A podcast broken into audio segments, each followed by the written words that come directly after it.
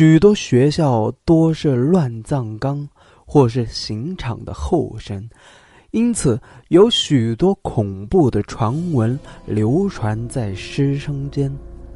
位于高雄的一个小学，是一所校史相当长久的学校，有一排厕所坐落在校区的最后方，除了一二年级的小朋友外，没有其他年级的师生使用，总是弥漫着一股阴森森的气息，而第三间厕所一直是深锁着。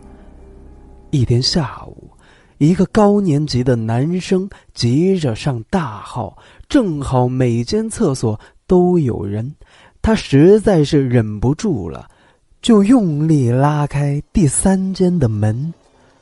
说也奇怪，平常怎么拉也拉不开的门，但今天怎么管他呢？赶快解决再说。正当他松口气，想大喊一声痛快时，底下忽然有一种冰冷的感觉。他猛往下一看，天啊！一只枯瘦的手从下面伸出来，他大叫一声，从口袋里拿出一个小刀，往那只怪手上划了一刀之后，马上冲了出去。至此以后，他再也不敢再踏进那间厕所一步。过了很久，这一件事渐渐在那位高年级学生的脑中淡忘。有一天，他与三五个好友在那排厕所附近的篮球场打球，一个往反方向的球竟转个身飞进了厕所里。同学们怪他乱传，便叫他赶紧去把球捡回来。他嘴里咕哝着跑进厕所，远远看见一个老婆婆拿着那个球从厕所走了出来。他小跑步到老婆婆那，想拿回那个球。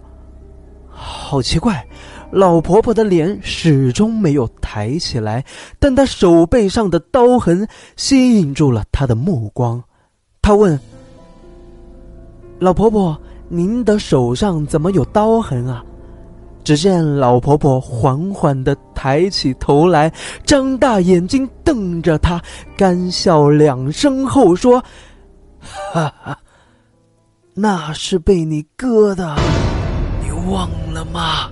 雨碧，便张牙舞爪的向他扑去，他哇的大叫了一声，晕了过去。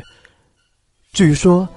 那位高年级的同学经过那么一下之后，变得有点痴呆，而那一排厕所不久后也被拆除了。